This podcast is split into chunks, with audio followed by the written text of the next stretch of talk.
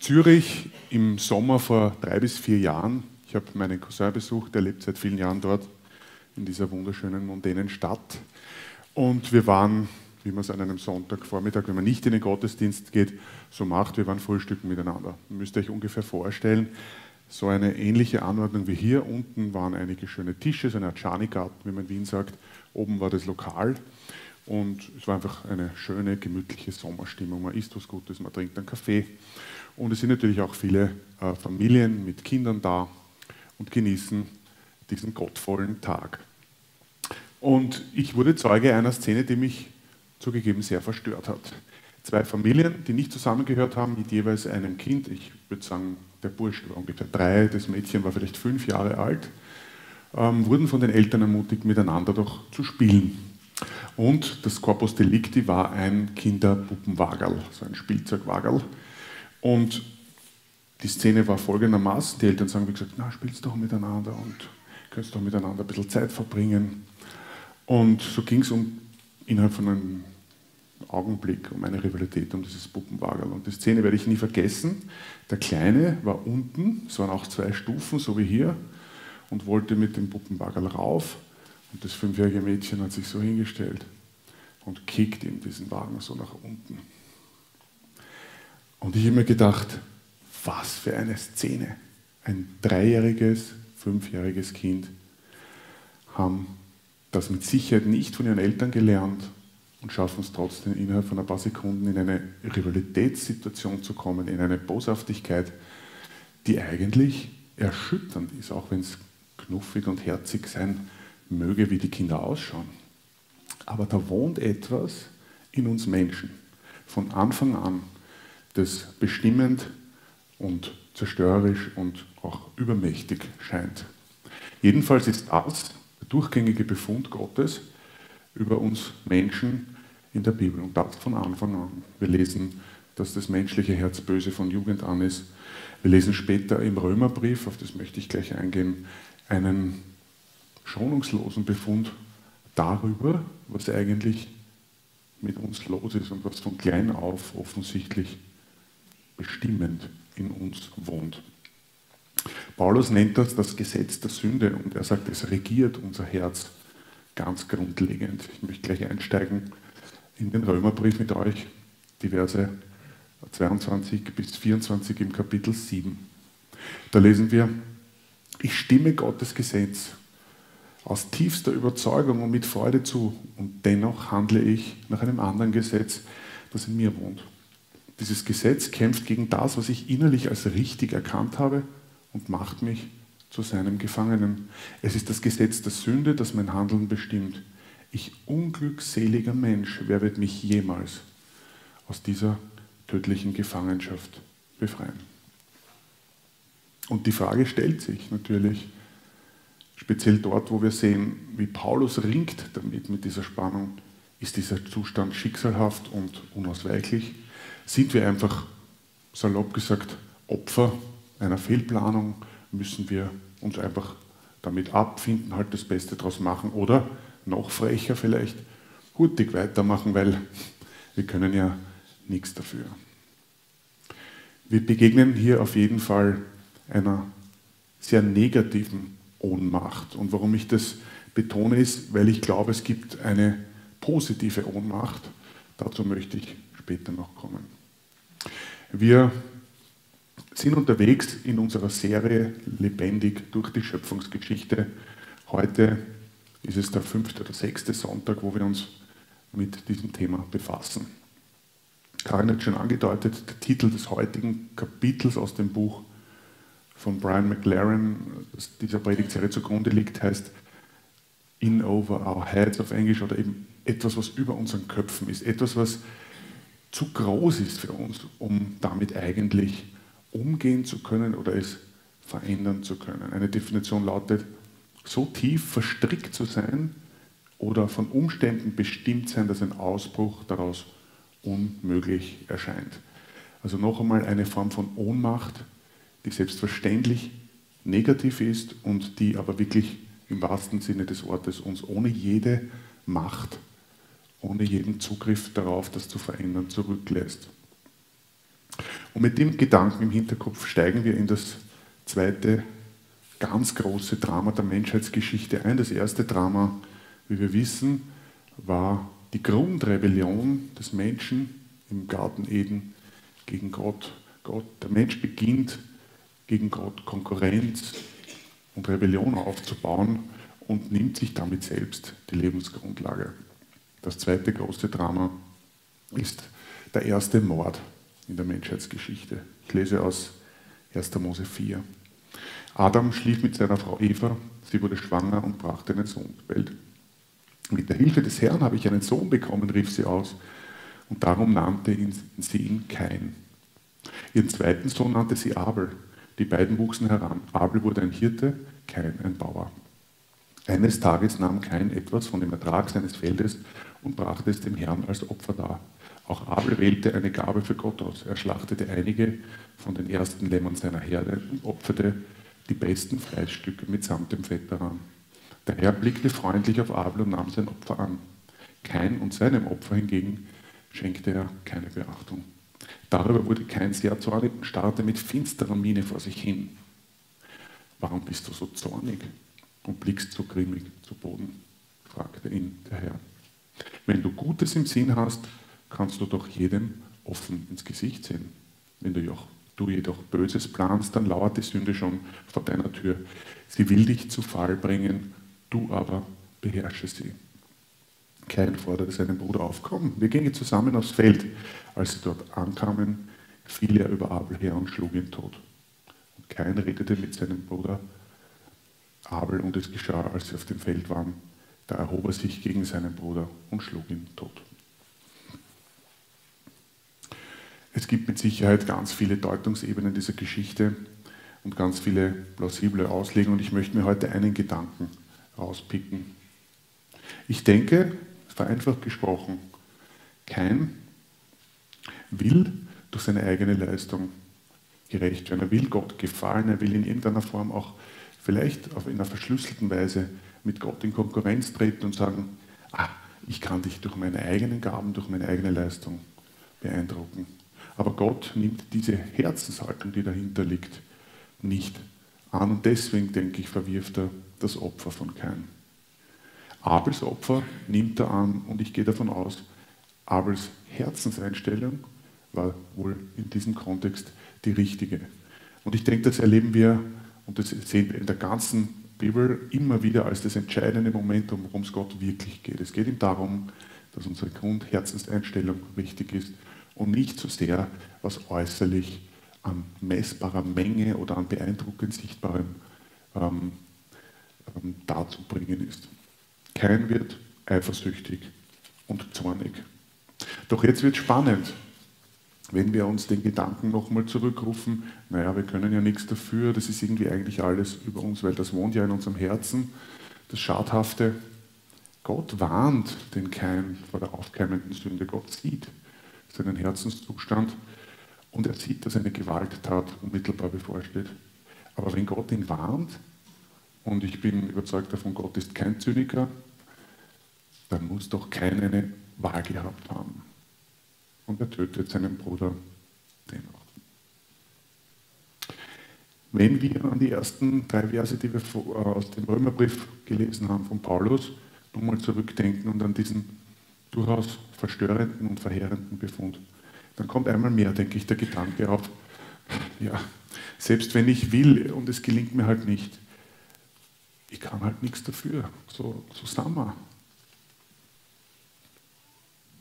Ich glaube, wie kein leben wir alle in einer sehr großen Spannung zwischen Recht und Unrecht, zwischen Gut und Böse, zwischen Wollen und dem, was daraus wird. Und das eben, wie gesagt, von Anfang an. Gibt es einen Ausweg? Ja, es gibt einen Ausweg. Paulus schließt seinen Gedankengang einen Vers später mit Vers 25 aus Römer 7 ab mit folgender Feststellung und folgender, ich denke, wirklich entspannten fast und, und dankbaren Erkenntnis. Gott sei Dank. Durch unseren Herrn Jesus Christus bin ich bereits befreit. Ich befinde mich in einem Zwiespalt. Mit meinem Denken und Sehnen folge ich zwar dem Gesetz Gottes, mit meinen Taten aber dem Gesetz der Sünde. Aber ich bin schon befreit. Seit die Menschen vom Baum der Erkenntnis essen, also seit sie eigentlich und wir alle, seit wir alle Gott spielen, wir ihn vom Thron gestoßen haben, ernten wir statt Liebe, Wohlwollen, Miteinander, Großzügigkeit, Gunst und Freude meistens Konkurrenz, Trennung, Neid, Eifersucht, Hass, Traurigkeit, Mord und Tod. Wir sind auf eine Art entkoppelt von unserem Schöpfer, von seiner lebensspendenden Kraft und dadurch leider wesensmäßig völlig entstellt. Wir wissen, das ist der große Kampf der Weltgeschichte, das lernen uns aber auch die Tageszeitungen und das lehrt uns unsere eigene Lebenserfahrung. Speziell dann, wenn wir bereit sind, auch unser eigenes Leben ganz schonungslos zu durchleuchten. Aber Gott sei Dank, es gibt einen Ausweg aus dieser Abwärtsspirale. Und der beginnt damit, dass wir Gottes Befund über uns einfach mal anerkennen und zur Kenntnis nehmen. Der beginnt damit, dass ich diese negative Art von Ohnmacht, dass ich dieses Schadhafte in mir, was über meinen Köpfen wohnt, zur Kenntnis nehmen und diese im ersten Blick, ich möchte betonen, nur im ersten Blick, niederschmetternde Diagnose über meinen, über unseren Grundzustand zur Kenntnis nehme, aber nicht dort stehen bleibe und sage, Gott hat hier ein Ziel. Er möchte heilen. Er möchte eine neue Gesinnung in uns wachsen lassen, auf den Weg bringen. Und natürlich, wir können uns wehren gegen seine Diagnose und erst recht gegen seine Therapie. Doch das wäre wirklich dumm. Ich möchte euch ein Beispiel auch geben aus meinem Leben. Man sieht es vielleicht nicht hier. Ich habe hier eine relativ lange Narbe am Ellbogen. Und die rührt daher, dass ich vor circa einem Jahr eine Nervenkompression, nennt sich das, medizinisch diagnostiziert bekommen habe, wo hier ein großer Armnerv eingeklemmt wird und dadurch beginnt er fehlerhafte Informationen in die Finger zu liefern und irgendwann verkümmert die Handmuskulatur und irgendwann spürst du deine Fingerkuppen nicht mehr an zwei bestimmten Fingern und so weiter. Ähm, wenn ich das so stehen lasse, dann würde ich bereits heute, einem Jahr nach der Operation, mit einer sogenannten Krallenhand wahrscheinlich für euch sitzen und könnte die Hand nicht mehr ordentlich benutzen. Soll ich die Operation verweigern, nur damit ich mir diese Narbe, die zugegeben nicht wahnsinnig schön ist, aber auch nicht so auffällig, damit ich mir diese Narbe erspare? Das wäre doch eigentlich völlig widersinnig. Es gibt also hier einen Zusammenhang zwischen Diagnose und Therapie, auch in geistlichen Dingen, in der Frage unserer Herzensheilung, die wir dringend nötig haben, der wir uns nicht verschließen sollten. Jesus sagt uns in Johannes 15,5, ohne mich könnt ihr nichts tun. Hm. Schmeckt mir das? Schmeckt mir der Befund?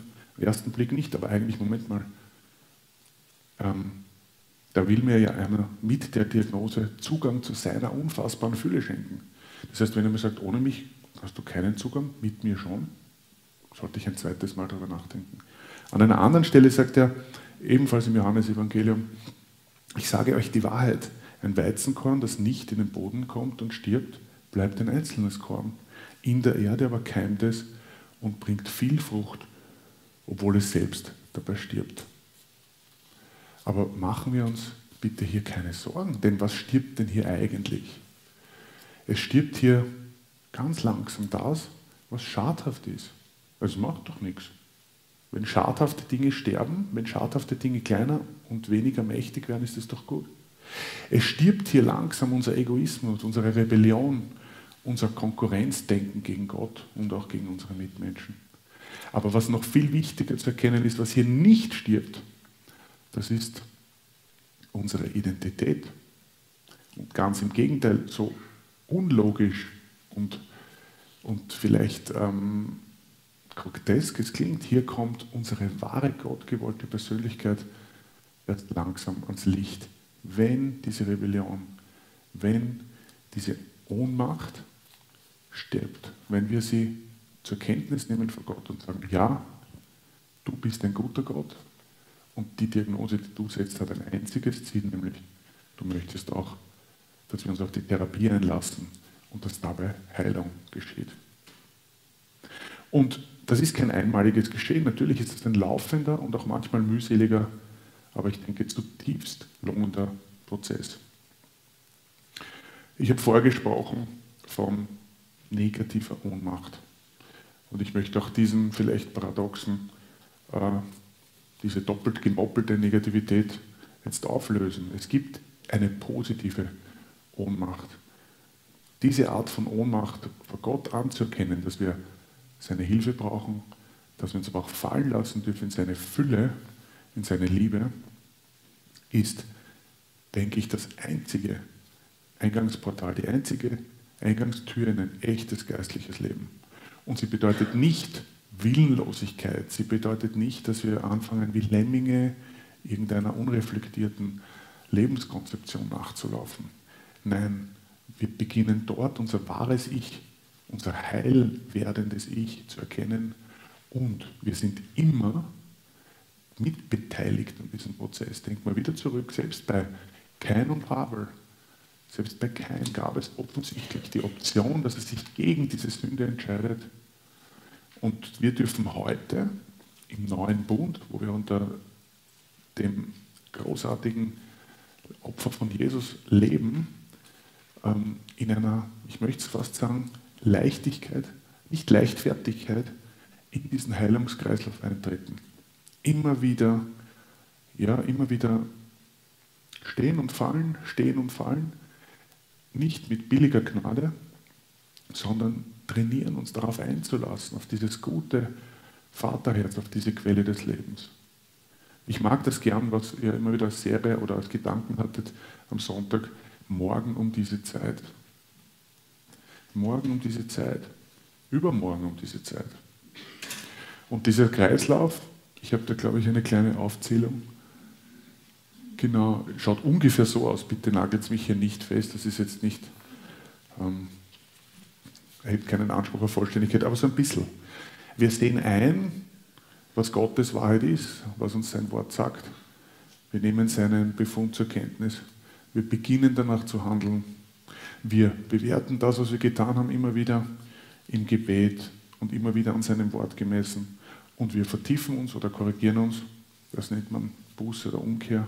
Und wir handeln wieder danach. Und so kommen wir in dieses Training. Wir kommen hinein in diesen Heilungskreislauf, den Gott so gerne mit uns durchlaufen möchte. Also übernehmen wir Verantwortung für unser Leben unter väterlicher, göttlicher Aufsicht, umarmen wir diese Art von Ohnmacht, die positiv ist, die uns ähm, hineinführt in die Fülle Gottes, in seine Kraftquelle, die nie versiegt, eine ganze Ewigkeit lang. Wenn wir uns, wenn wir wieder bei meinem, bei meinem Arm sind, bei meiner Narbe sind, wir haben eine Diagnose, wir akzeptieren den Eingriff. Wir erlauben einem Operateur, dass er hier auch hineinschneidet und das Schadhafte entfernt. Und so kommt ein Heilungsprozess in Gang. Mit Gottes Hilfe können wir uns gegen diese scheinbare Ohnmacht, gegen diesen unausweichlichen, schicksalhaften Zustand unseres Herzens wehren. Wir können mit Gottes Hilfe das Böse tatsächlich besiegen. Dieser Zustand mit Gott an unserer Seite als Diagnostiker, als Operateur und als Therapeut ist nicht unausweichlich. Was bleibt, ist eine große Spannung. Wir leben in einer total widersprüchlichen Welt. Unerträgliches Leid und atemberaubende Schönheit. Tod und Leben und am schlimmsten mit Sicherheit die ganz persönlich empfundenen Widersprüchlichkeiten unseres eigenen Herzens. Alles so eng nebeneinander. Gott zeigt uns einen Ausweg und er lässt, glaube ich, diese Spannungen ganz bewusst stehen. Aber dadurch bleiben wir, denke ich, lebendig. Dadurch bleiben wir in Bewegung. Und das hoffentlich immer mehr unter Gottes liebevoller Aufsicht. Und was, wenn diese Spannungen, die Gott hier zulässt, ein einziges Ziel haben? Nämlich, dass wir immer mehr lernen, Gott wirklich zu vertrauen als einem guten Vater. Dass wir immer mehr lernen, seine Zusagen als wahr und tragfähig zu erleben. Dass wir gerade nicht versuchen, diese Spannungen aufzulösen, die unser Leben bietet und die uns Gott offensichtlich zumutet. Ich schließe mit einem Gedanken, mit, einer, mit einem Vergleich. Immer wenn der Mensch vom Baum der Erkenntnis ist, also wenn er sich selbst in irgendeiner Form zum Richter, zum Master Dinge erhebt, wenn er Gott spielt, dann wird gerichtet, getrennt und abgeschrieben. Es fließen Tränen und im schlimmsten Fall Menschenblut. Immer wenn wir uns dieser positiven, schönen Ohnmacht vor Gott hingeben, wenn wir sie umarmen, beginnt Heilung und daraus folgt Leben. Die unabdingbare Grundlage dafür kann man vielleicht sehr einfach zusammenfassen mit zwei Versen aus dem Neuen Testament auch. Betet ohne Unterlass und lasst die Botschaft von Christus bei euch ihren ganzen Reichtum entfalten. Ich glaube, das ist ein Abenteuer, auf das wir uns täglich einlassen sollen und dürfen. Morgen um diese Zeit, übermorgen um diese Zeit und so weiter. Amen.